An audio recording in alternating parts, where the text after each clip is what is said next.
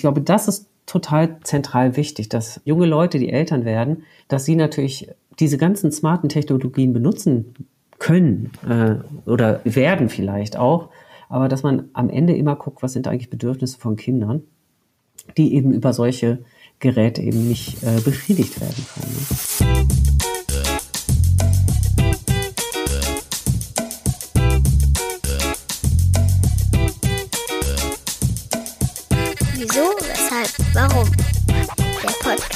Über Kindermedien.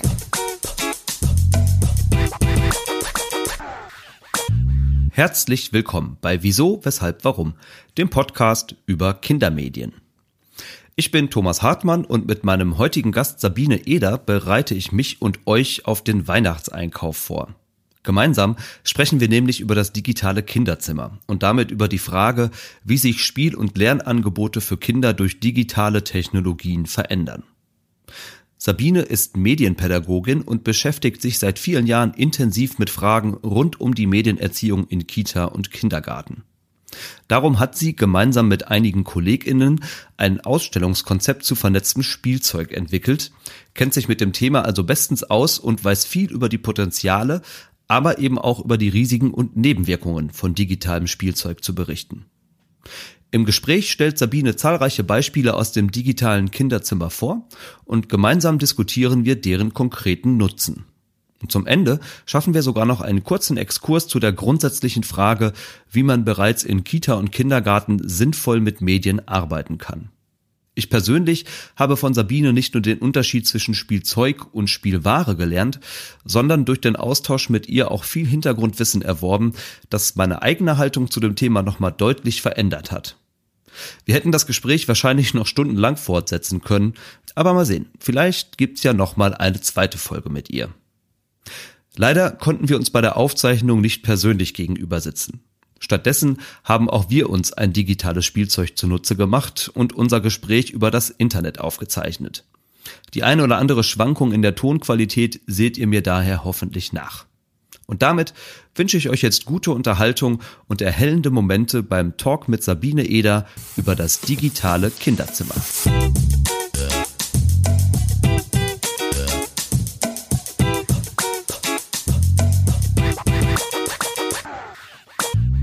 Sabine, schön, dass du dabei bist bei Wieso, Weshalb, Warum.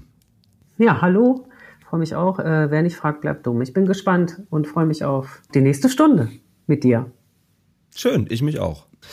Ähm, wir zwei reden ja heute über das digitale Kinderzimmer äh, oder digitales Spielzeug. Und ich bin im Vorfeld auf einen schönen Satz gestoßen, der ganz gut irgendwie passt zu dem Zeitpunkt, an dem wir uns, glaube ich, gerade befinden.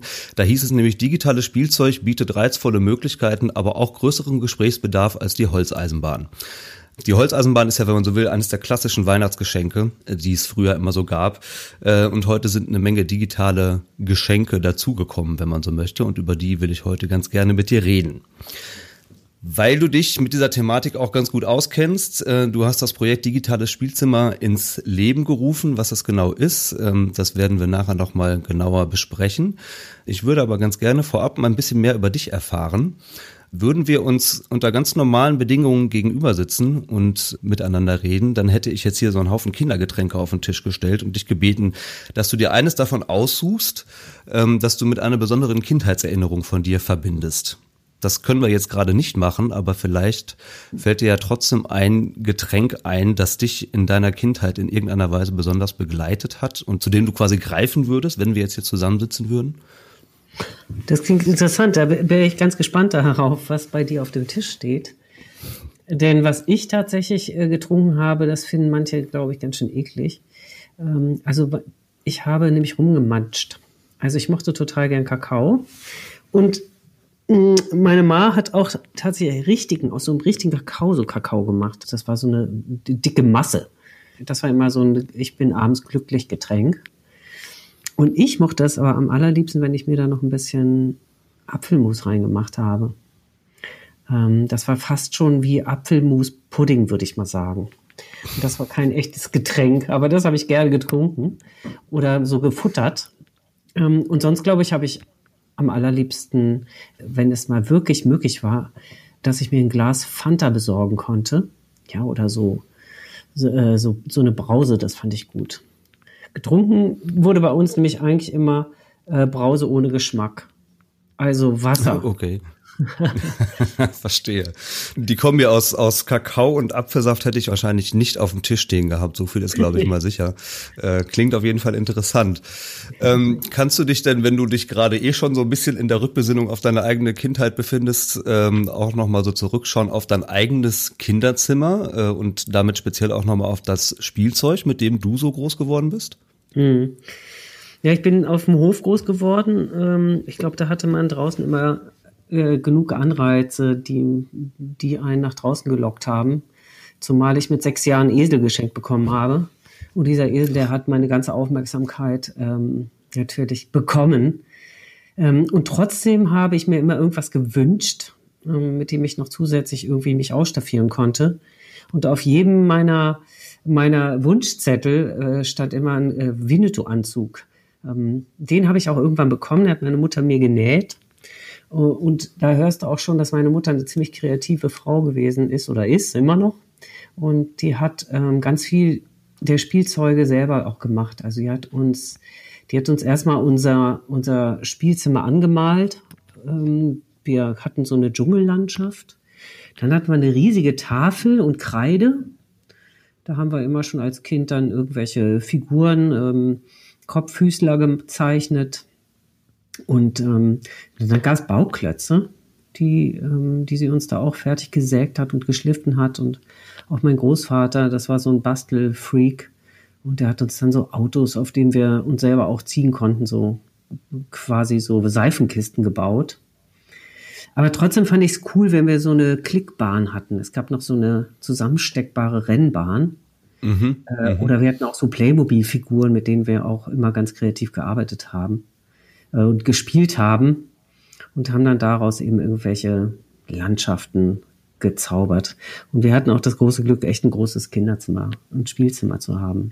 Aber wir hatten unfassbar viel Raum und das war ein großes Glück, würde ich mal sagen. Ja. Und man hört schon, äh, wir bewegen uns da oder sprechen auf jeden Fall über eine Zeit, die sich noch quasi äh, in dem im vordigitalen Zeitalter quasi, Absolut. ja. Das kann man so sagen. Ja, ja, genau. Ähm, und trotzdem kennst du dich ja mit dem Thema digitales Spielzeug ziemlich gut aus, wie wir sicherlich gleich nochmal merken werden. Ich will mal ganz kurz ein paar Eckdaten zu dir als Person erzählen. Du kannst das gerne nochmal ergänzen oder gegebenenfalls korrigieren, wenn da jetzt was fehlen sollte oder falsch ist.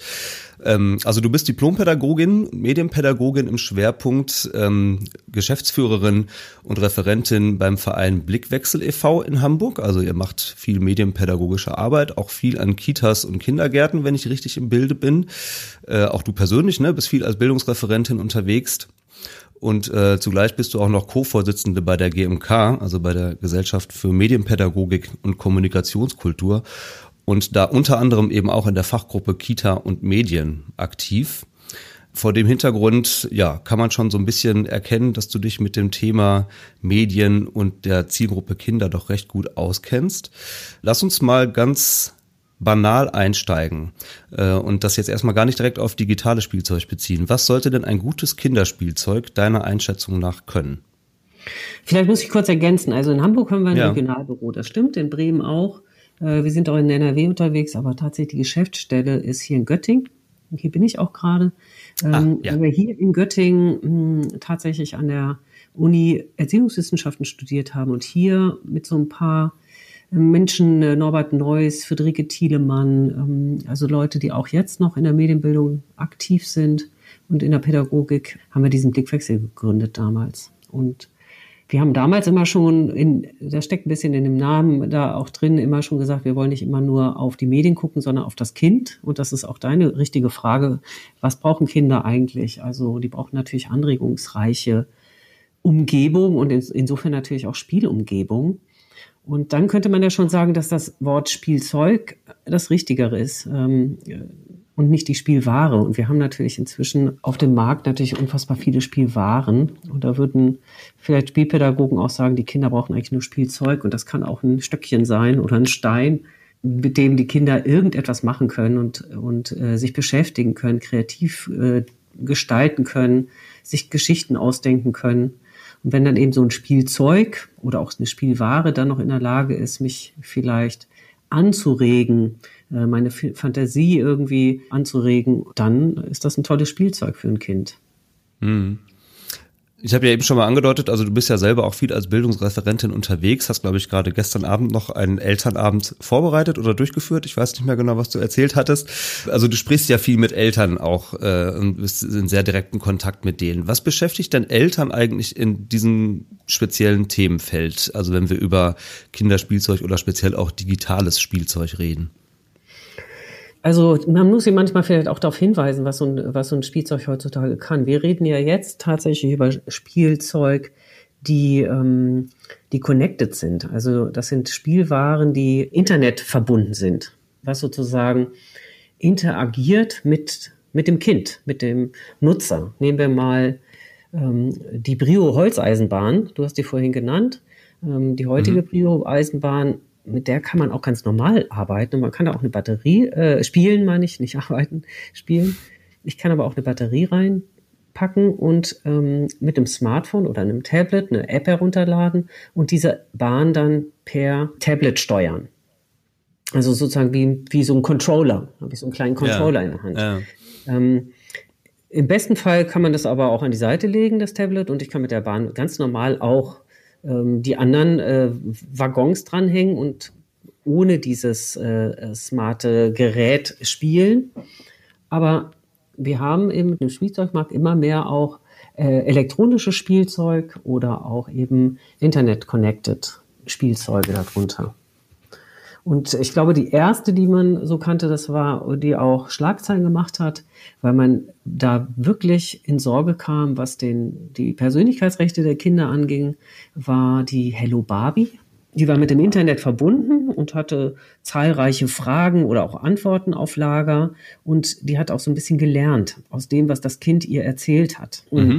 ich, ich würde okay, dich ganz kurz einmal unterbrechen, drauf. bevor du, genau, bevor du da jetzt schon weiter von erzählst, weil da kommen wir auf jeden Fall gleich nochmal drauf okay. zu sprechen. Aber mich würde vorher nochmal interessieren, ähm, damit wir irgendwie den Kontext nochmal so klar haben, ähm, dass du vielleicht erstmal nochmal so kurz beschreibst, was denn eigentlich sich hinter diesem Projekt Digitales Kinderzimmer eigentlich so verbirgt so. und welche Idee für euch auch so dahinter steckte, dieses Projekt ins Leben zu rufen.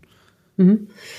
Ja, das war tatsächlich der Grund, dass wir eben festgestellt haben, dass auf dem Spielzeugmarkt immer mehr solche ähm, Geräte auftauchten wie äh, Smartwatches für jüngere Kinder ähm, oder auch ähm, Spielzeuge, die eben, die eben ähm, technisch basiert sind, kleine Roboter oder auch ähm, sogenannte Connected Toys, smarte mit dem Internet verbundene Spielzeuge.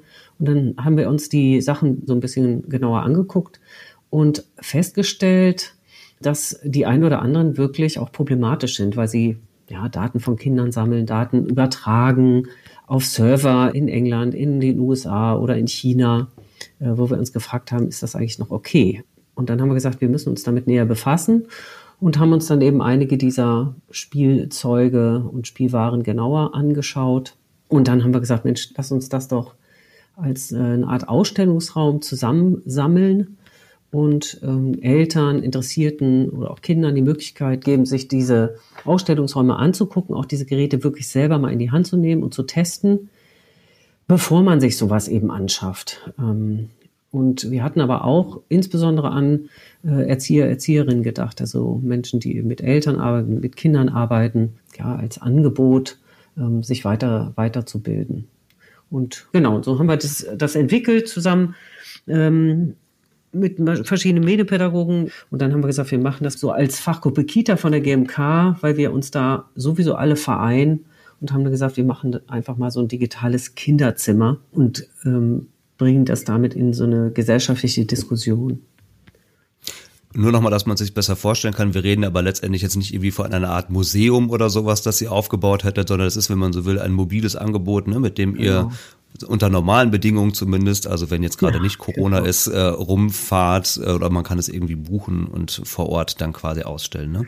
Genau. Ähm, man könnte sich natürlich noch mehr vorstellen, was man damit machen kann. Aber im Moment ist es so, wir packen unsere Autos voll und fahren dann irgendwo hin und bauen das da auf. Wir brauchen meistens so vier Stunden, um diese ganzen Geräte äh, hinzupacken. Wir brauchen natürlich ein Internet. Wir brauchen unfassbar viele äh, Tablets oder Smartphones, damit die einzelnen Personen dann eben an diesen Stationen das dann ausprobieren können.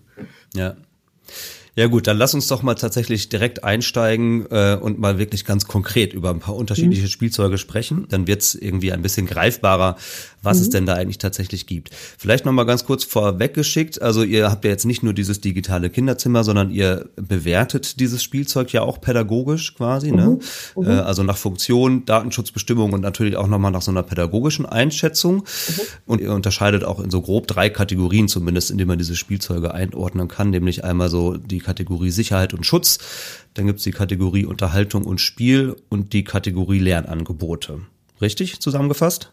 Ja, wir haben noch die sogenannten kleinen Alltagshelfer. Zum Beispiel diese Zahnbürste. Das wäre so ein kleiner Alltagshelfer, womit die Kinder sich eben Zähne putzen können und dann hilft einem eine App, äh, dass man das eben richtig macht eine ja, App und okay. ein kleines Spiel, dass man das eben richtig macht. Ah, da bin ich jetzt mal gespannt, äh, wie sehr meine Einordnungen, die ich jetzt vorab getroffen habe, auch mit deinen Einordnungen übereinstimmen. Da wird es vielleicht auch nochmal die ein oder andere Differenz geben oder so. Schauen wir mal. Also ich habe zumindest mal versucht, mich im Vorfeld jetzt an diesen drei Kategorien schon mal so ein bisschen abzuarbeiten und mhm. äh, würde jetzt mal vorschlagen, wir steigen mal mit der Kategorie Sicherheit und Schutz ein und äh, starten mal mit einem konkreten Beispiel, also auf das ich gestoßen bin. Still oder Still heißt es, ich bin mir nicht ganz sicher, wie es ausgesprochen wird, ein digitaler Schnuller, ne, der eine ganze Menge Features äh, an Bord hat. Es gibt eine eingebaute Kamera, es gibt Tiefschlafmessungen, man kann damit also überprüfen, ob das Kind tief und ruhig schläft oder wie es überhaupt schläft, ja. Es gibt Sprechsysteme, Infrarotmessgeräte, Musik- und Stimmerkennung, Thermometer, Schlaf- und Stabilisationssensoren mit Bluetooth verbunden und App-Support. Also ich habe das alles aus der Produktbeschreibung mir mal so rausgeholt. Völlig völlig irre, was in diesem Ding verbaut ist. Ich weiß gar nicht, mhm. ob du es direkt kennst. Ja, also es gibt richtige äh, ganze, ganze Smart Bodies, ähm, wo man die Kinder reinstecken kann, Atmung, Schlafposition, Schlafstatus und so überwachen kann. Um, also insofern, das passt genau in diese Kategorie Sicherheit und Schutz. Das hast du richtig einsortiert. Yeah. Ähm, dazu kommen, weiß ich, Pampers hat auf den Markt gebracht eine, eine, eine Windel, die eben mit so einem kleinen Sensor verbunden ist und äh, die Feuchtigkeit eben auf das Smartphone der Eltern überträgt und auch weitere Daten äh, wie Herzfrequenz kann abgerufen werden. Dann haben die, bieten die eben neben dieser Windel noch so eine Kamera an, eine Kamera-App, die man eben ans Babybett stellt, so dass dort eben auch äh, die Schlafposition des Kindes eben nachverfolgt werden können plus eben Geräusche, Atemgeräusche und so weiter. Das wird eben alles aufgezeichnet und dann eben auch auf die Webseite des Anbieters übertragen. Ne? Und da kommen wir eben dann zu äh, der Frage, ist das nicht eigentlich, wenn wir die Kinderrechtskonvention uns richtig angucken und richtig ähm, bewerten, äh, werden da nicht eben die Daten der Kinder missbraucht, die Persönlichkeitsrechte, äh, das Recht auf Privatsphäre äh, wirklich angegriffen. Und da müssen wir eindeutig sagen, doch, das wird es. Ähm, das, anderen, ja. Bitte? Ja, also ich wollte da jetzt gar nicht unterbrechen. Ich finde die Frage auch nach Datenschutz total relevant, aber ich muss gestehen, die Frage, die sich mir als allererstes überhaupt erstmal gestellt hat, war die, reden wir hier überhaupt von Spielzeug? Also ist das eine Kategorie, so, ja, okay. die überhaupt angemessen ist? Genau, deswegen haben wir es ja nicht das digitale Spielzimmer, sondern das Kinderzimmer genannt. Das ist also das digitale Kinderzimmer weil wir gemerkt haben, äh, es geht über, über die äh, Spielzeuge hinaus. Manchmal vermischen sich ja auch die Angebote. Also Bildung und Spiel vermischen sich genauso ähm, ähm, wie Sicherheit und Schutz. Und dann ist doch noch irgendetwas dabei, ähm, wo dann noch ein kleiner äh, Spielfaktor noch drin ist. Also nee, nee, die Sicherheit- und Schutzsachen, die sind fast alle äh, eher in diesem Bereich, dass Eltern ja, Sorge haben. Äh, beispielsweise kommt das Kind sicher nach Hause, habe ich alles getan, ähm, um mein Kind vielleicht vor körperlichen Schäden zu schützen. Und äh, da ist es eigentlich eine Schlussfolgerung, wenn man, wenn man überlegt, wir hatten früher auch keine Babyphones und ähm, sobald Technologie auf den Markt kommt, sollte man die natürlich auch nutzen. Und wenn sie die Sicherheitsbedürfnisse auch befriedigt, und äh, tatsächlich auch ähm, sinnhaft ist, dass man in Ruhe vielleicht im Wohnzimmer sitzen kann und das Babyphone angeschaltet hat und dann muss man nicht immer die Türen offen lassen und im Winter wird's kalt. Da macht es ja auch an der Stelle Sinn. Also man kann sich ja solche Apps oder auch solche Angebote in Ruhe angucken und bewerten. Ähm, aber Sobald sie tatsächlich ähm, mit dem Internet verbunden werden und Daten eben weitervermittelt werden oder man es überhaupt gar nicht mehr richtig versteht, was wird, also die Transparenz ist überhaupt nicht gegeben, ähm, welche Daten werden denn zu welchem Zweck wo gespeichert, verarbeitet, genutzt, weiterge weitergegeben, ab da wird es natürlich dann eben schwierig. Und da gibt es hm. eben viele solcher Apps. Ähm, du kannst ja eigentlich bei, bei, bei Smartwatches anfangen, bei solchen Tracking- Apps, die es ja zu, zuhauf auch gibt auf dem deutschen Markt. Ja. Genau, also auch da gibt's ja speziell eine für Kinder, ne? Cat Carl Kids Tracker mhm. heißt die, wenn mhm. ich es richtig mhm. recherchiert habe. Genau. Ist wie so eine Smartwatch quasi und hat aber, ähm, äh, naja, etwas uncharmant formuliert den Funktionsumfang einer digitalen Fußfessel, könnte man sagen. Ne? Also als ja. Eltern habe ich wirklich das Gefühl, ähm, oder die Möglichkeit besser gesagt, dass ich äh, mein Kind schon auf Schritt und Tritt so überwachen kann. Und da sind wir ja jenseits dieser ganzen Fragen, die du gerade schon angesprochen hast, die so Datenschutzbestimmungen ganz grundsätzlich betreffen, auch nochmal bei so einer pädagogischen Frage, was macht das denn zwischen Eltern und Kind, wenn ich mhm. mit Hilfe von so einer Technik irgendwie mich in so eine Art Überwachungsverhältnis begebe, oder? Genau. Und wir wollen mit diesem digitalen Kinderzimmer ja nicht äh, den pädagogischen Zeigefinger erheben. Das machen wir in der Medienpädagogik möglichst sowieso nicht, sondern wir wollen mit Eltern in den Austausch kommen. Das ist interessant, diese Karl Kids Uhr man kann auch andere nehmen. Das ist jetzt eine Berliner Firma. Äh, die haben teilweise den Datenschutz aber sehr gut auch geregelt. Ähm, das muss man schon auch sagen bei dieser Uhr. Ähm, mhm. Da kommen aber wirklich viele Eltern, die, die informieren sich wirklich bei uns wie auf einem Messestand dann und wollen äh, eher über die Vorzüge von dieser Uhr mit uns sprechen. Und ich finde es aber trotzdem gut, dass man dann in den Austausch gehen kann, dass man darüber reden kann, was bedeutet das denn auch äh, für ein Kind? Also nehmen wir mal an, das GPS funktioniert nicht richtig und das passiert bei der Uhr ab und zu. Nehmen wir mal an, der Akku ist leer. Und das passiert auch ganz schnell. Äh, was denken Eltern dann? Wo sind ihre Kinder? Also machen sich dann noch doppelt Sorgen, wenn sie ihre Kinder nicht erreichen. Also dass Eltern sich darüber auch Gedanken machen, wenn sie sowas einsetzen, sich vorüberlegen, was ist wenn?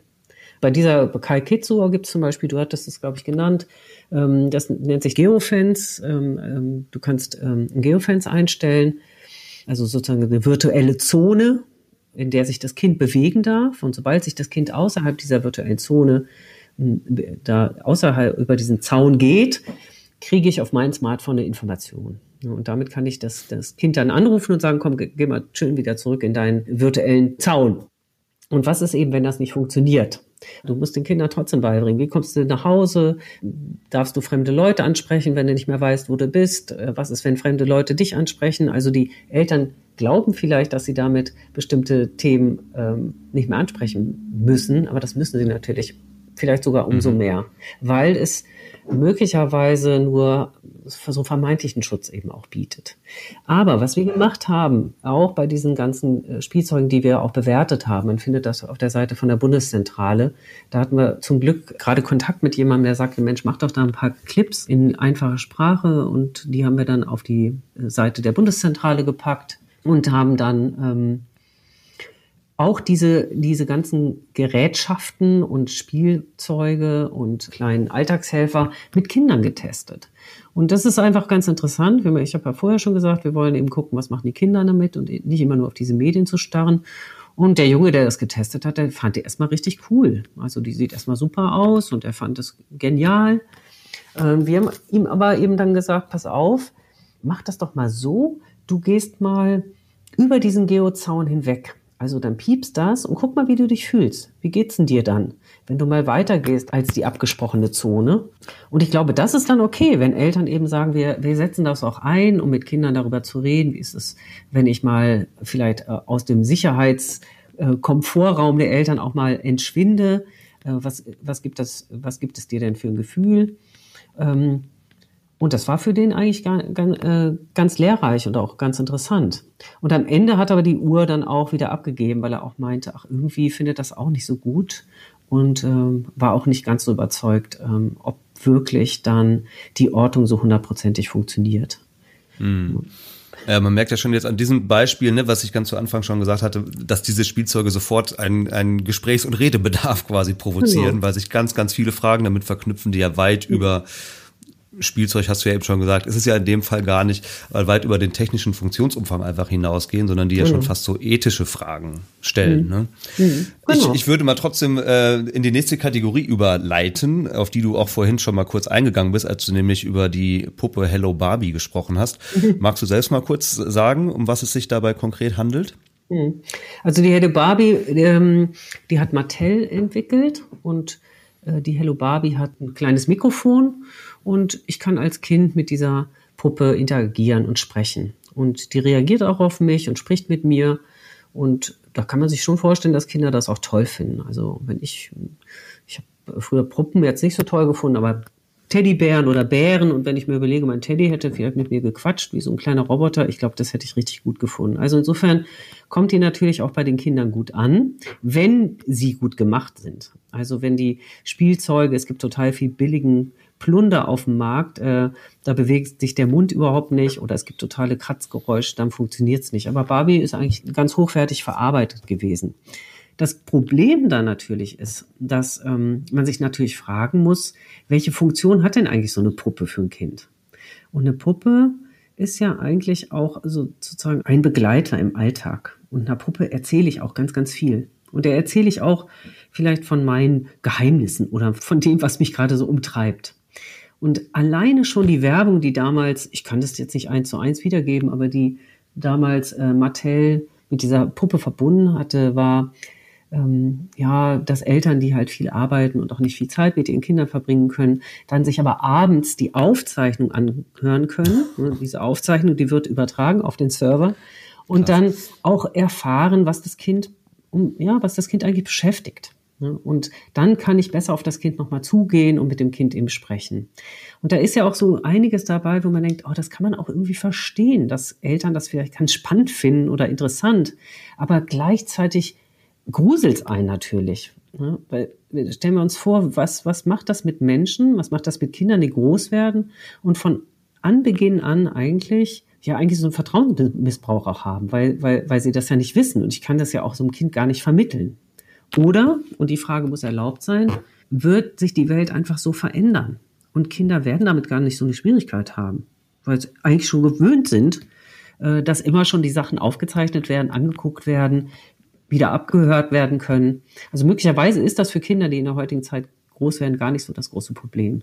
Wir aus einer anderen Generation oder mit dem Erwachsenenblick, auch mit dem medienpädagogischen Blick, halten das aber für wirklich äußerst problematisch und fragwürdig. Und diese Puppe ist ja nicht nur uns aufgefallen, sondern äh, da hat auch damals die Verbraucherzentrale gewettert, zu Recht, und auch äh, hier Rena Tangens aus Bielefeld. Ähm, wie heißen die denn? Das müsste, müsste, müsste ich noch mal raussuchen. ja, ich glaube, das hatte ich rausgesucht. Die, äh, also die Hello Barbie ist mit dem Big Brother Award ausgezeichnet genau. worden, der vom Verein genau. Digital Courage verliehen wird. Digital Courage, genau. Diesen, ja, ja, das ja. Digital Courage ist mir gerade entfallen. Also Rena Tangens und ihr Team, die immer den Big Brother Award ausgeben, haben den verliehen. Und natürlich möchte kein Spielzeug diesen Big Brother Award bekommen. Also jeden Award, aber nicht den. Also das heißt den Award, der wirklich Daten äh, ausspioniert und eben weitergibt. Und das ist eine wirklich tolle Sache eigentlich, dass diese, diese Puppe diese Auszeichnung bekommen hat, diese Negativauszeichnung, weil dadurch auch äh, Menschen einfach da überhaupt aufmerksam ge geworden sind darauf. Mm. Es geht ja auch noch Dollar, ne? muss man ja sagen. Also ich bin noch auf äh, ein anderes Beispiel gestoßen. My Friend Kayla ist wahrscheinlich, vielleicht korrigierst du mich gleich nochmal, aber vergleichbar, würde ich mal sagen, vom Funktionsumfang her als Spielzeug. Mhm. Ist auch interessanterweise vom Bundesverband des Spielwaren-Einzelhandels zum Beispiel in die Top 10 Spielzeuge des Jahres aufgenommen worden. 2014 war das, glaube ich. Ja. Ist sogar für einen Softwarepreis nominiert mhm. gewesen und ist aber auch gleichzeitig von der Bundesnetzagentur 2017 verboten worden, weil diese Puppe, und jetzt zitiere ich mal, als unerlaubte funkfähige Sendeanlage bezeichnet wurde. Das ist ja für ein Kinderspielzeug schon irgendwie eine sehr heftige Umschreibung, oder? Ja, das ist wirklich heftig. Und da muss man natürlich sehen, also das Problem liegt natürlich auch daran, dass Eltern so eine Puppe kaufen, im besten äh, Sinne, weil sie, weil sie ihrem Kind einen Gefallen tun wollen. Und ähm, die gibt es in verschiedenen Hautfarben auch und irgendwie ist die, sieht die ganz toll aus. Ähm, das heißt, Eltern, die kriegen, also oder wo fange ich an? Ich könnte natürlich auch sagen, klar, äh, der, der, in Nürnberg werden immer auch Spielzeuge prämiert. Und das kann natürlich vorkommen, dass wenn so ein Spielzeug entwickelt wurde und im, im besten Fall eigentlich eine schöne, auch interaktive Puppe sein soll, die vielleicht auch sprachanregend sein soll, weil sie mit den Kindern spricht.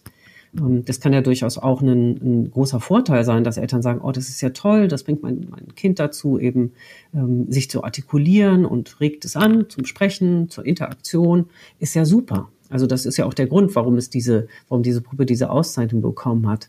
Und erst Jahre später äh, ist äh, klar geworden, Mensch, das ist ja, das geht ja eigentlich überhaupt gar nicht. Diese Puppe hat ja Sicherheitslücken.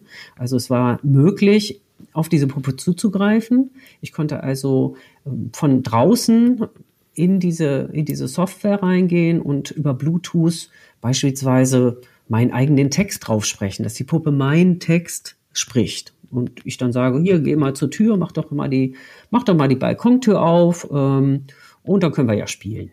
Ja, oder bringen wir die Börse, die Geldbörse deine, deiner Eltern hier raus. Ne? Und jetzt könnte man sich ganz gruselige Stories überlegen, ähm, dass man sozusagen immer wieder Zugriff auf die Puppe hat und das Kind dadurch manipuliert. Also ich habe von solchen Sachen nicht gehört, aber alleine, dass das möglich ist, äh, ist natürlich ja, das ist natürlich ein Grund, warum man sagt, das, das darf nicht sein. So eine Sicherheitslücke darf in so einem, in so einem Kinderspielzeug nicht sein. Das heißt, hier kommen wir zu Verbraucherschutzfragen, nicht nur zu Datenschutzfragen, sondern hier braucht es im Grunde ganz, ganz klare Regeln für Spielzeuge oder Spielwaren. Und die gibt es Wollte ich gerade fragen, die gibt es tatsächlich gar nicht, ja? Oder ist es einfach so eine Art Fahrlässigkeit der Hersteller, dass die sich um solche Fragen einfach auch jetzt nicht scheren? Nee, es gibt, es gibt tatsächlich nichts, ähm, so wie man das vielleicht bei Kinderklamotten hat, dass es da bestimmte Ökosiegel geben muss äh, und bestimmte Giftstoffe nicht da drin sein dürfen, gibt es das in der Form überhaupt noch nicht. Und das ist dringend notwendig. Und gerade bei der Puppe Kayla haben es eben auch die Verbraucherzentralen, haben darauf ähm, wirklich eindeutig hingewiesen und auf diese Problematik hingewiesen. Das Problem war aber, dass tatsächlich ich mir als Vater oder Mutter, also die Eltern, die also Geld ausgegeben haben für die Puppe, ich musste mir dann auf der Bundesnetzagentur-Seite so eine Papierseite ausdrucken und ähm, musste dann auch dort sicherstellen und auch ähm, versichern, dass ich diese Puppe zerstöre. Also das heißt, ich kaufe eine Puppe, äh, ich soll die zerstören, ich kriege das Geld nicht zurück, ich konnte das also nicht zurücksenden. Wir hatten selber auch Vivid angeschrieben, eine Firma in, äh, in England, äh, ähm, die diese Puppe auch vermarktet haben. Und die haben gesagt, sie hätten damit eben, was den Datenschutz angeht, nichts zu tun. Das würde jemand anders machen. Also man kam überhaupt nicht weiter und konnte sich überhaupt äh, an niemanden wenden, weil ich sagte, wenn, dann möchte ich bitte die Puppe zurückschicken und möchte das Geld zurückhaben und im Grunde genommen auch eine richtige fette Entschuldigung dafür, was die eigentlich auf den Markt bringen. Und äh, das ist, war natürlich nicht der Fall. Und ja, genau, diese Puppe ist eben inzwischen auch äh, verboten. Man darf die also tatsächlich nicht mehr besitzen. Wir wissen aber, ähm, Paderborn, da in, in, im Heinz-Nixdorf-Forum, kann man diese Puppe noch ausprobieren. Die haben sich eine Sondergenehmigung geholt.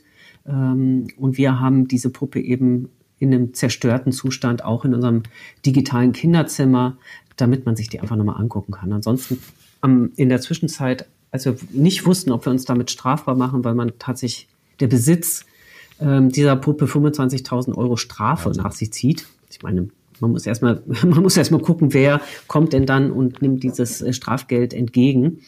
Ja, aber dann haben wir es eine Zeit lang auch eben nur als Foto in der Ausstellung gehabt, diese Puppe, weil, ähm, ja, weil man auch sich sorgte, ob man da vielleicht belangt werden kann. Das, äh, ja, da merkt man schon, ja. dass es eine Art Paradigmenwechsel gibt, wenn wir über Kinderspielzeug sprechen. Ne? Also äh, ich bin äh, in meiner Recherche auch nochmal so auf den Satz gestoßen, das Spielzeug spielt jetzt zurück. So, das hat das für mich irgendwie nochmal ganz schön griffig mhm. gemacht, dass man sich nochmal darüber klar wird, äh, wie sehr sich auch eben Spielen dadurch tatsächlich verändert. Ja, es ist nicht nur ein aktiver Prozess seitens des Kindes, mhm. sondern da, da gibt es eine Art Feedback-Reaktion, so, die natürlich das ganze Spielverhalten mhm. komplett auf den Kopf stellt. Oder auf den Kopf stellen kann, zumindest. Ja. Ganz genau. Ich habe, um vielleicht das nochmal zu ergänzen, ich, ähm, also ich erinnere mich noch, dass wir beim MB21 äh, mal einen äh, Preis verliehen haben äh, für ein digitales Kinderbett. Das war ziemlich genial und dieses Beispiel, das habe ich auch immer in meiner digitalen Kinderzimmer dabei. Denn ich hatte, bevor ich von diesem Jungen gehört habe, der auch ein digitales Kinderbett gebaut hat, äh, von einer Erfindung, Ford hat ein Kinderbett erfunden, gelesen, ähm, was sozusagen die ja, rausfinden wollte, wieso schlafen Kinder eigentlich so gut in mhm. Autos mhm. ein. Ähm, und dann haben sie das nachempfunden. Die, diese Schunkelgeräusche erinnern halt an den Mutterleib. Und es gibt so ein kleines Brummen, leichtes Brummen von dem Motor. Und äh, das erinnert dann an Herzgeräusche. Und äh, auch das Licht, was äh, durch die Nachtlaternen in das Auto flackert, erinnert so ein bisschen, das muss ähnlich im Mutterleib sein. Da sieht man eben auch manchmal so ein bisschen Licht und Schatten durch die Bauchdecke. Und ähm, das fand ich auch interessant. Es ist ein Prototyp gewesen, den konnte man noch gar nicht kaufen. Im Moment kann man dieses Smart Sleep, Sleeper nennt sich das, Snoo, so ein Babybett auch kaufen. Das ist ziemlich teuer, aber man könnte das eben bestellen.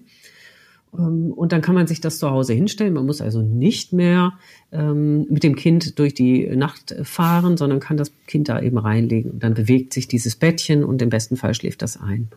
Aber das Geniale fand ich, dass dieser Junge mit seinem Freund genau auch so ein Bett gebaut hat. Aus Eigeninteresse, weil er eben auch eine, eine kleine Schwester hat und die konnte immer nicht schlafen und die, er hat das eben erlebt, dass die Eltern mit dem Kind dann immer durch die Stadt gefahren sind und dachte, ah, das muss mhm. doch irgendwie anders gehen und hat recherchiert und dann haben die schön im Keller gebaut und ähm, die haben da so ein mega Teil zusammengebaut, mussten da noch einiges ändern, weil das eigene Bett so laute Motorengeräusche hatte, dass sogar die Kinder aus der Nachbarschaft wohl aus dem Bett gefallen sind. Dann hatten sie, glaube ich, auch so ein bisschen zu viel Elektrosmog da drin. Aber am Ende hatten sie ein cooles Teil gebaut. Und das Tolle, und da merke ich irgendwie, das ist für mich so echt Medienpädagogik vom Feinsten. Das Tolle ist, dass sie sich eben auch Gedanken darüber gemacht haben. Ich glaube, sonst hätten sie auch keinen Preis bekommen. Ja, ob das eigentlich okay ist für ein Kind, in so einen äh, Automaten gelegt zu werden eigentlich. Und äh, ob es nicht besser ist, wenn die Eltern das Kind in den Arm nehmen und schunkeln, sich aufs Sofa legen und äh, das Kind beruhigen, ein bisschen hinterm Ohr äh, heiße Luft dahin atmen und so. Also das fand ich ganz gut, dass sie sich darüber Gedanken gemacht haben, ist das eigentlich eine Entmenschlichung, diese Technologien einzusetzen, oder ist das okay für das Kind? Und ähm, die haben dann unterm Strich, glaube ich, gesagt, es ist auch in Ordnung, dass man Maschinen benutzt. Ne? Wir benutzen ja auch einen Föhn, um die Haare zu trocknen und benutzen einen Toaster, um, um ein krosses Toastbrot zu machen. Aber wir müssen immer noch eben schauen, was ist wirklich das ursächlich, was ein Mensch braucht. Und der braucht eben auch Hautkontakt und äh, Körperkontakt auch mit den Eltern. Äh, und ich glaube, das ist total zentral wichtig, dass junge Leute, die Eltern werden, dass sie natürlich diese ganzen smarten Technologien benutzen können äh, oder werden vielleicht auch, aber dass man am Ende immer guckt, was sind eigentlich Bedürfnisse von Kindern, die eben über solche Geräte eben nicht äh, befriedigt mhm. werden können. Ne? Gehen wir mal auf die dritte Kategorie noch ja, ein, die genau. noch offen ist, die Lernangebote. Ich mische die jetzt mal ein bisschen mit der vierten Kategorie, die du eben noch in den Raum geworfen hattest. Das waren die Alltagshelfer, hattest du sie genannt, glaube ich, ne? Ähm, mhm. Bei den Lernangeboten habe ich jetzt direkt nochmal gedacht, das ist ja, wenn man so will, der ganz aktuelle Bezug, den man gerade im Kopf hat. Ja, Corona-bedingt reden alle gerade davon, dass jetzt alles digitalisiert werden muss, insbesondere auch die Schule. Und damit stellt sich ja vielleicht noch mal einmal mehr auch die Frage nach digitalen Lernangeboten. Ich glaube aber, das, worüber wir hier sprechen, setzen ja noch mal viel früher an. Ja, es geht ja jetzt nicht um irgendwie, weiß ich nicht, Materialien, die man dann tatsächlich in der Grundschule verwenden könnte, sondern eher wirklich um Sachen, die Kleinkinder ja auch schon verwenden. Also ein Beispiel, äh, auf das ich gestoßen bin, ist der interaktive Spielteppich Tepino. Ähm, du kennst ihn auch, nehme ich deine Reaktion schon, ne? Ja, ja. Äh, genau. Dann, du kannst ihn wahrscheinlich viel besser beschreiben als ich. Was verbirgt sich denn hinter diesem Produkt? Ähm, ja, das ist tatsächlich ein, Teppich. Ähm, ich muss eine App herunterladen auf mein Smart Device und kann dann diesen Teppich lebendig werden lassen. Dann kann ich in so kleine Spielszenen reingucken. Es ist eigentlich so ein bisschen eine Augmented Reality, wie man es so aus Pokémon Go und so kennt. Also eine erweiterte Realität und der Teppich funktioniert gar nicht mehr. Ach. Das muss man noch dazu sagen. Das hat man ganz häufig bei diesen digitalen äh, Angeboten, dass bestimmte Sachen irgendwann gar nicht mehr funktionieren. Und Terpino gehört mit dazu.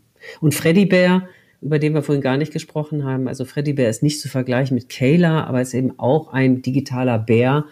Auch da funktioniert die App jetzt gar nicht mhm. mehr. Den Bären weiß ich gar nicht, ob man den auch kaufen kann. Man kann mit dem Spielzeug auch weiter noch spielen, ne? genauso wie ich mit einem Spielzeug ohne Batterie spielen kann. Ich kann das hin und her bewegen und auch mit mir rumschleppen. Aber die eigentliche Funktion ist, geht eben nicht mehr. Und das muss man sagen, das haben wir ganz oft in diesem digitalen Spielwarenmarkt, dass, ähm, ja, das hast du bei normalen Apps ja auch. Wenn die aus dem Play Store, aus dem App Store rausfliegen, wenn die nicht mehr an neue Betriebssysteme angepasst werden, dann ähm, funktionieren die nicht mehr. Ja. Und so hat man es eben bei ganz, ganz vielen solcher Spielzeuge. Ähm, genau, und das ist, da gehört eben Terpino mit dazu. Gibt aber jetzt inzwischen auch, gestern äh, sprach ich gerade noch mit der Kollegin, die auch, äh, die hat so eine kleine neue Kuscheldecke entdeckt. Die ist ähnlich wie dieser Terpino. Also das ist eine Kuscheldecke, da sind, ist ein Affe drauf und irgendwelche anderen Tierchen. Und da kann ich auch eine App herunterladen und kann dann diese Kuscheldecke einscannen und dann ähm, erwachen sozusagen diese Tierchen zum Leben und äh, sitzen so wie vielleicht viele von den Zuhörenden jetzt, ähm, das vielleicht von, von Pokémon Go oder anderen AR-Geschichten, sitzen die dann eben auf der Kuscheldecke. Ja. Und Tja, da kann man sich halt überlegen, was ist der Mehrwert oder was ist eigentlich, was soll eigentlich eine Kuscheldecke sein? Die soll ja zum Kuscheln sein und nicht, dass ich jetzt mit dem Tablet diese Kuscheldecke jetzt noch abscanne. Ähm, das ist so ganz interessant. Und ich vermute mal, äh, wenn ich diese Kuscheldecke jetzt sehe, im, im Store wird die für 20 Euro verkauft. Ich denke mal, in einem Jahr wird die App gar nicht mehr funktionieren. Mhm. Und das muss man eben, muss man eben auch wissen, ähm, dass das manchmal dann gar nicht so nachhaltig ist. Also das war ein Riesentrend auch ich habe das Gefühl, das ist so ein bisschen rückläufig ja. auch. Es gibt noch andere Sachen. Harry, Haribo hat das gehabt, genau. Ja, okay. Hm? Also ich wollte noch auf ein anderes konkret eingehen, genau, das äh, glaube ich auch nochmal deutlich bekannter ist als ähm, ja, Lernspielzeug im weitesten Sinne Tipptoy. Ähm, ist ja so, mhm. wenn man so will, so ein interaktives Kinderbuch. Ne? Also man hat ein normales Kinderbuch und dann mhm. noch dazu so ein Stift ja. in der Hand, mit dem man quasi über bestimmte Stellen in dem Buch fahren kann und der Stift selber ähm, naja, es kommen Stimmen raus, es werden Dinge umschrieben, es werden nochmal Erklärungen äh, abgegeben für bestimmte Dinge, die man in dem Buch gerade sieht. Also es erweitert, wenn man so möchte, mhm. auch so ein bisschen den Inhalt der Bücher. Ne? Was hältst du denn von so einem. Spielzeug? Mhm. Finde ich super. Ähm, ich finde das Tolle beim Tiptoy. Ähm, gibt auch andere Anybook Reader, wenn wir jetzt nicht Werbung machen jetzt für irgendwie ja, Ravensburger Produkt mm. oder für ne, ja. genau. Ähm, das Tolle daran ist einfach, ähm, dass die, du die inzwischen auch selber besprechen kannst. Also die äh, sind eben nicht nur Abspielgerät, sondern auch äh, die Kinder können selbst eine Geschichte draufsprechen oder die Erzieherin oder die Eltern, auch vielleicht in einer anderen Sprache, auch wenn das Buch vielleicht nur auf Deutsch vorliegt, könnten sie halt in der eigenen Sprache das übersetzen. Und ich finde es schon, dass es toll ist, wenn ich da eine erweiterte Funktion habe. Dann gucke ich mir beispielsweise weiß nicht, Waldtiere an und höre dann eben, wie der Kuckuck wirklich Kuckuck ruft. Oder ich bin in den Alpen und dann ist da ein kleines Murmeltier und dann kann man auf das Murmeltier klicken und dann höre ich das Murmeltier pfeifen. Und vielleicht hätte man gar nicht gewusst, echt, die pfeifen, oh, das ist ja wohl verrückt. Und sowas ist, finde ich, ganz spannend. Und an der Stelle würde ich sagen, haben die wirklich Material auch bereitgestellt, was sozusagen das Buch, das Buch sozusagen als, als äh, Umklapp äh, Papierversion da irgendwie äh, nochmal ergänzt mit so, mit so einem Stift. Und die Kinder, mhm. wenn man Kinder beobachtet mit so einem Tipptoy-Stift, dann können die sich sozusagen die Inhalte dadurch auch gut selbst erarbeiten. Klar, man muss eben gucken, was sammelt Tipptoy, sammeln die Daten oder sammeln die Nicht-Daten. Man muss die Sachen erstmal noch herunterladen auf den Stift. Also man muss es übers Internet machen. Aber die haben ja eine ganz, ganz gute Datenschutzbestimmung meines Wissens nach und da wird jetzt auch nichts übertragen. Also die wissen nicht, wer spielt wann, zu welcher Zeit äh, und legt wann den Stift an die Seite. Also da werden jetzt nicht diese persönlichen Daten oder irgendwelche Frequenzen, Lesefrequenzen von Kindern untersucht. Das ist bei anderen, bei anderen Sachen ist das durchaus mal, mal üblich, aber in dem Fall wird das eben nicht gemacht. Ich finde ja an der Stelle die Abgrenzung zu äh, den Alltagshelfern, wie du sie genannt hast, gar nicht so leicht. Äh, die zwei Beispiele, die ich jetzt noch in petto habe, hatte ich nämlich tatsächlich auch unter Lernangebote eingeordnet, wobei das sicherlich eine Definitionsfrage von dem Begriff Lernen ist. Also ich fange mal mit dem iPotty an. Ne? Ein Plastikklo mit Tablethalterung. Ähm, das das habe ich, äh, ich weiß nicht mehr genau, wo ich es gelesen habe, aber darüber gelesen, eine Garantie für das bewegungslos pinkelnde Kind. Ähm, fand ich irgendwie eine ganz schöne Umschreibung dafür. Also das Kind wird auf den Pott gesetzt, äh, das Tablet sorgt dafür, dass es da auch bitte sitzen bleibt und so wird es denn dann auch lernen, auf Dauer hoffentlich aus Töpfchen zu gehen. Mhm. Ist das für dich ein Lern eher ein Lernangebot, eher ein Alltagshelfer oder keins von beiden? Wo würdest du das einordnen? Das ist Geschäftemacherei. also dieser iPotty, den ich weiß es gar nicht, ob es den noch so im auf, auf, dem Markt gibt. Also es ist halt, halt ein Plastikklo. Äh, du musst aber ein Tablet noch dazu kaufen, das gibt's nicht dazu. Und musst dir noch vielleicht irgendeine App, es gibt eine ganz süße App von Elmo, mit dem man aufs Klo ge gehen lernen kann. Und vielleicht kann man sich die App noch da drauf packen, die gehört aber nicht zu diesem Klo, mhm. äh, zu dem iPotty. Ähm, ja, da wird Eltern natürlich irgendwie vermittelt, pass auf, benutzt doch mal ähm, dieses Gerät und dann hast du diesen ganzen Stress, den Kindern beizubringen, wie das ist, aufs Klo zu gehen, nicht mehr. Also da wird versucht, den, kind, den Eltern eine Unterstützung zu geben, ähm, weil wirklich die Nerven ja auch manchmal blank liegen. Das Problem dabei ist natürlich, dass wenn Kinder, während sie auf dem Klo sitzen, da die ganze Zeit irgendwo auf dem Computerspielen sich natürlich mit dem, was körperlich da jetzt passiert, dass nämlich eigentlich für Kinder das schon interessant ist, dass da Pipi rauskommt oder dass jetzt ähm, sie da auch äh, sich Zeit nehmen müssen oder vielleicht ein bisschen drücken müssen, bis sie dann soweit sind. Also was ähm, jetzt an körperlichen Funktionen passiert, da setzen sie sich ja gar nicht mehr mitten auseinander, äh, sondern äh, dann tippen die auf dem Tablet rum, weil das an der Stelle spannender ist und kriegen überhaupt nicht mit, was eigentlich erforderlich ist. Man kann das vergleichen mit mit so Essens-Apps. Es gibt Apps, äh, die sollen die Kinder dazu anregen, dass sie lernen zu essen. Ne? Dann sieht man irgendwie eine Karotte und äh, dann soll man diese Karotte eben, äh, glaube ich, irgendeinem Hasen füttern. Und ähm, dann meinen Eltern vermeintlich Kinder damit beizubringen, wie man richtig isst. Aber das ist natürlich totaler Quatsch, sondern es ist am allerbesten, man lässt alle technischen Geräte an der Stelle weg vom Tisch und isst und kümmert sich darum zu sehen, wie es ist, zu schmecken, zu schlucken und zu spüren, wann bin ich eigentlich satt. Mm. Und das wird natürlich damit, ähm, werden Kinder natürlich abgelenkt. Ich finde aber zum Teil bei bestimmten Sachen, würde ich sagen, ja, da sollten wir auf jeden Fall so, Sachen, also ich habe ich hab, äh, einen Artikel gelesen über eine, über eine Zahn, ähm, Zahnarztpraxis, die haben unter der Decke einen Monitor und wenn die Kinder dort die zum Zahnarzt gehen müssen. Ähm, das ist ja für viele Kinder auch stressig, für viele Erwachsene auch immer noch. Die bräuchten das vielleicht auch. Laufen Trickfilme an der Decke. Und zwar sind das aber Trickfilme, die ganz, ganz wenig aufregend sind. Ne? Da schwimmen eher so ein paar Fische hin und her. Ähm, die Zahnärztin erzählte, dass man natürlich keine aufregenden Sachen machen muss. Sonst fangen die Kinder an zu zappeln oder zu schreien oder womöglich ähm, äh, beißen sie einen dann noch in den Finger. Aber dadurch, dass sie seitdem sie diese Trickfilme da oben an der Decke hat, klappt das viel, viel besser. Die Kinder kommen gern, die machen den Mund auf und sind abgelenkt. Das heißt, an der Stelle würde ich sagen, ist es total gut. Also man muss die Kinder ja nicht zu sehr, ähm, ja, kann, kann die Kinder an der Stelle ruhig mal ablenken. Aber wenn man aufs Klo gehen lernen muss oder essen lernen muss, dann sollte man eben gerade nicht ablenken, sondern sich damit äh, aufmerksam befassen mit dem, was man gerade tut.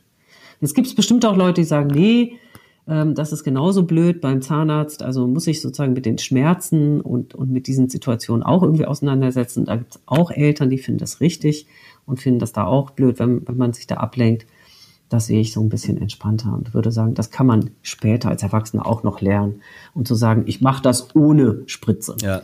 ja, das führt mich jetzt schon quasi zu einer grundsätzlichen Frage, die ich jetzt, nachdem wir uns so viele verschiedene Beispiele angeschaut haben, schon noch mal so an dich hätte. Also ähm, ich merke das bei mir in der Auseinandersetzung, ich habe schon so eine kleine Aversion gegen diese ganzen unterschiedlichen neuen Spielformate, mhm. die es da gibt. So und gleichzeitig hast du aber ja eben auch mhm. schon gesagt, man muss sich natürlich auch fragen, ne, verändert sich Spiel nicht einfach und wird das, was für uns noch irgendwie so schwer vorstellbar ist, für Kinder und auch für nachkommende Generationen nicht einfach doch viel normaler.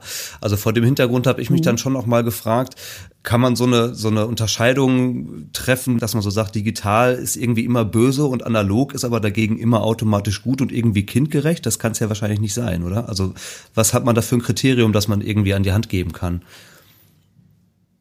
Ja, ich glaube, man muss sich das genau angucken. Ähm, also klar, man kann so grundsätzlich sagen, wir haben äh, vielleicht, ähm, vielleicht kaufen wir zu viele Spielzeuge, Spielwaren ähm, und sollten die Kinder auch mit mit weniger, also dass sie sich, dass sie nicht jedes Mal dem neuesten Trend hinterher rennen. Darüber kann man nachdenken. Also es ist ja auch eine Art von Werbekompetenz oder auch von Konsumkompetenz, mit der wir uns alle immer grundsätzlich befassen könnten. Mm, dann muss man ein bisschen schauen, es gibt natürlich dann Anbieter wie, ich nenne es ja jetzt einfach mal Lego, ähm, äh, die äh, im Grunde genommen nur durch die Krise damals gekommen sind, weil sie sich einem, einem Medienthema angenommen haben. Die haben dann ja ihre Lego-Welten aufgebaut, ob das Piratenwelten oder äh, hier Lego Star Wars ähm, Welten aufgemacht haben. Und nur so hat dieses Unternehmen überhaupt überlebt. Und jetzt gehen sie halt noch ein Stück weiter und bauen mit zum Beispiel Super Mario oder Hidden Side nennt sich das, die Möglichkeit, dass ich interaktiv auch mit Hilfe von so einem digitalen Gerät äh, spielen und, und bauen und konstruieren sozusagen zusammen erleben kann. Und das ist schon auch ein ganz neuer Bereich, den müssen wir uns angucken. Aber wenn man Kinder dabei beobachtet, wenn sie solche Sachen zusammenbauen, erlebt man sie natürlich auch ähm, gestalterisch. Also die probieren Sachen aus, sie bauen Sachen um. Ähm, sie bleiben nicht nur in dem von dem Spielehersteller ausgedachten äh, Format, sondern entwickelt es in der Regel auch weiter. Ja, wenn sie Spielende sind, also wenn sie in der Lage sind, ihr Spiel auch weiterzuentwickeln. Mhm. Und ich denke, das sollte man einfach auch anerkennen und beobachten. Und insofern gibt es da eigentlich nichts zu kritisieren. Dass es natürlich super teuer ist oftmals. Also, dass man eben auch sehen muss, äh, klar, die müssen ihre Entwicklungskosten reinbekommen, aber man bezahlt natürlich auch für einen guten Namen. Das darf man natürlich als Eltern auch nicht unterschätzen und kann vielleicht gucken, ob man irgendwo Secondhand-Sachen bekommt. Aber ich finde, erstmal ist es völlig in Ordnung, auch solche, solche neuen Spielformate auszuprobieren. Oder nehmen wir die Roboter, Robotik. Ähm, ja, wenn wir überlegen, sagen ja viele, Programmieren ist die Sprache, die, die wir alle irgendwann können müssen also ich finde schon, dass es wichtig ist zu überlegen, wie funktionieren denn eigentlich Roboter? Und wenn Kinder dann schon anfangen ähm, zu überlegen, wie kann ich etwas programmieren, dass man sieht, das ist menschengemacht, das Programmieren. So ein Roboter, der funktioniert gar nicht von sich aus, sondern ich kann da auch ähm, Einfluss nehmen. Dann finde ich, ist das schon auch etwas, womit Kinder ähm, sich auch gerne auseinandersetzen können oder vielleicht auch sollten. Mhm.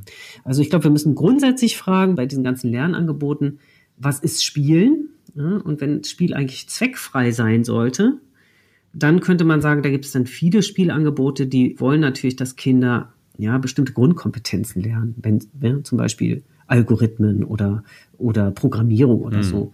Jetzt könnte man sagen, das ist ja eigentlich schon mehr schulisch oder das ist das ist trotzdem nicht schlecht, aber es ist ja eigentlich nicht das, wofür ursprünglich mal gesagt wurde, dass das Spiel zweckfrei ist und nicht ein Ziel verfolgt letztendlich. Ne? Also darüber könnte man nochmal, wenn man den Spielwarenmarkt betrachtet, nochmal drüber nachdenken. Aber ich merke, dass bei vielen dieser Spiele, die auch ähm, oder ja, reicht vielleicht erstmal so. Ja, ich, beziehungsweise ich baue dir jetzt sowieso nochmal eine Brücke, dass wir nochmal so ein bisschen, ähm, wie soll ich sagen, etwas globaler drauf schauen. Also ähm, wir mhm. haben ja jetzt über sehr viele konkrete Anwendungen, Beispiele gesprochen.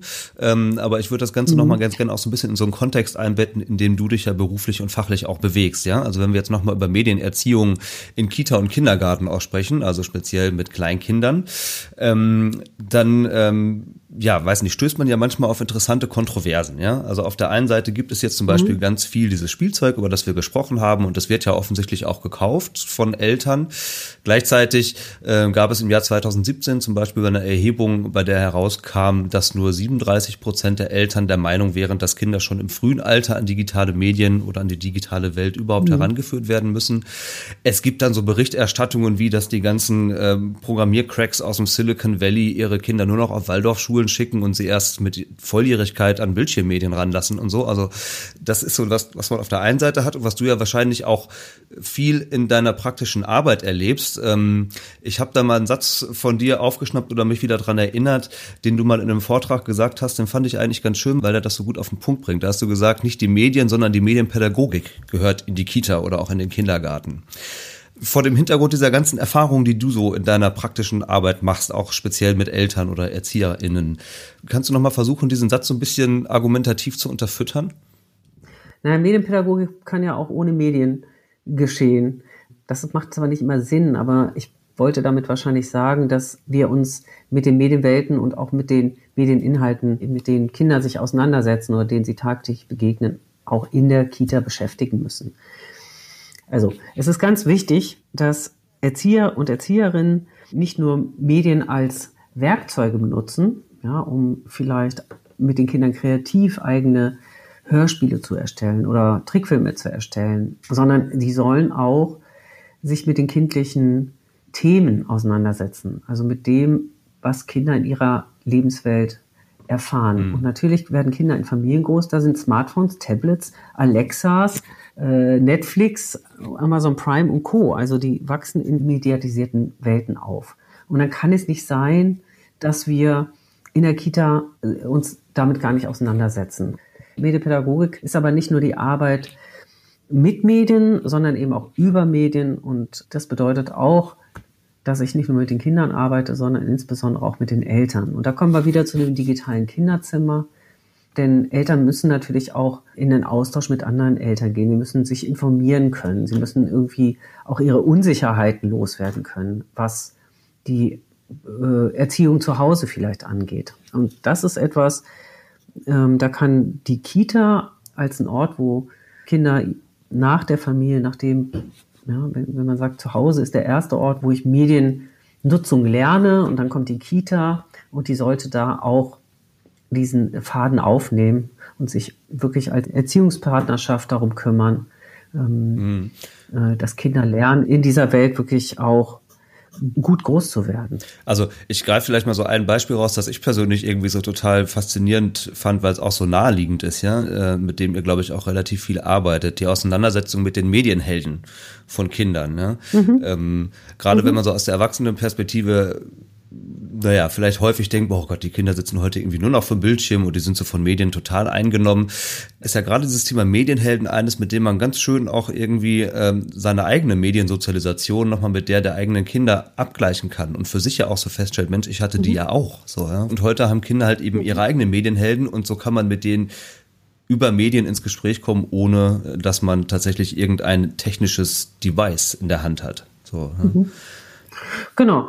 Also das kann man, aber dann kann man eben auch mit den Kindern kleine Filmchen drehen zum Thema Medienhelden oder wer, was ist denn eigentlich ein Held oder wer ist denn mein Held? Ist das vielleicht Papa oder ist das vielleicht die Erzieherin oder ist das der Postbote?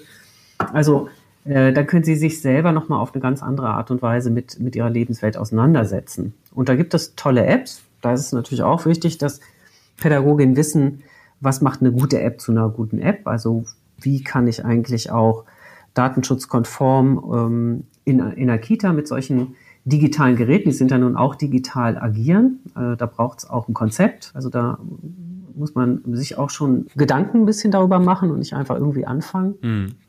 Aber ähm, man kann es natürlich ohne digitale Medien machen, aber wir müssen eben diese Vorzüge auch sehen, wenn ich mit Kindern eben kreativ etwas gestalte und sie am Ende eine kleine Hörgeschichte haben oder vielleicht ihr eigenes digitales Bilderbuch, ihr E-Book gemacht haben, was sie vielleicht anderen auch zur Verfügung stellen können. Also der Mehrwert des Einsatzes auch von Medien in der Kita, der ist enorm groß. Und äh, das ist, glaube ich, auch wichtig zu erkennen. Und dass aber zu Hause vielleicht Kinder manchmal zu viel und zu oft und zu lange auch äh, vor den Medien sind, das ist natürlich auch nicht ähm, zu leugnen.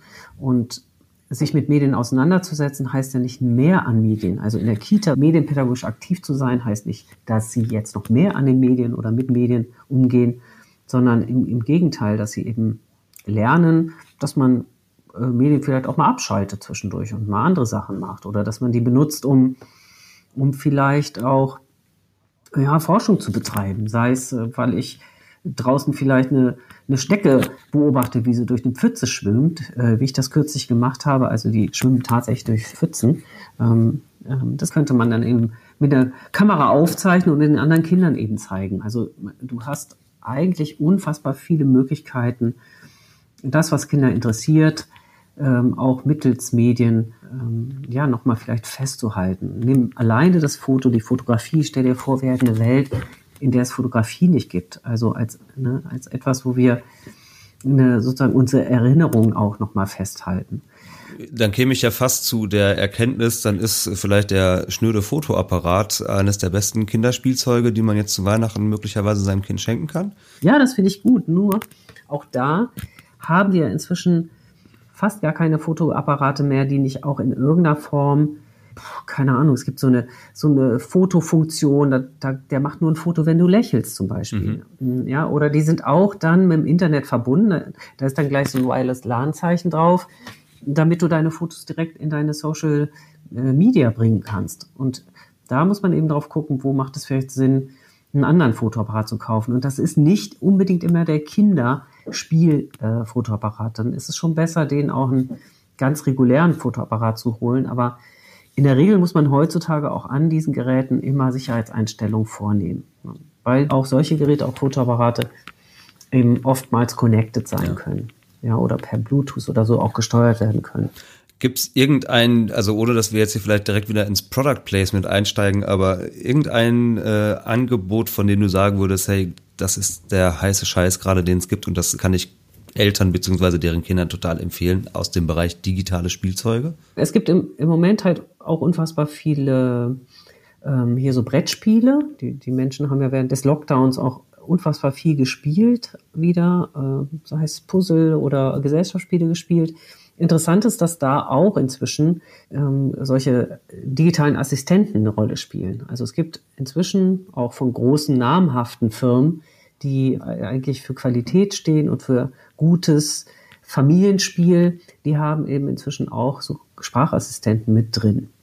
Ähm, das muss man sich eben auch überlegen. Will ich eigentlich, ja, da wo man früher vielleicht so ein Wissensspiel gespielt hat äh, und so Karten bekommen hat und auf den Rückseiten der Karten standen dann die Antworten, kann man eben inzwischen so einen Assistenten fragen. Und ich glaube einfach, das wird genutzt von Menschen. Wir müssen anerkennen, dass Familien oder Menschen, die heute groß werden, eben solche digitalen Assistenten auch benutzen.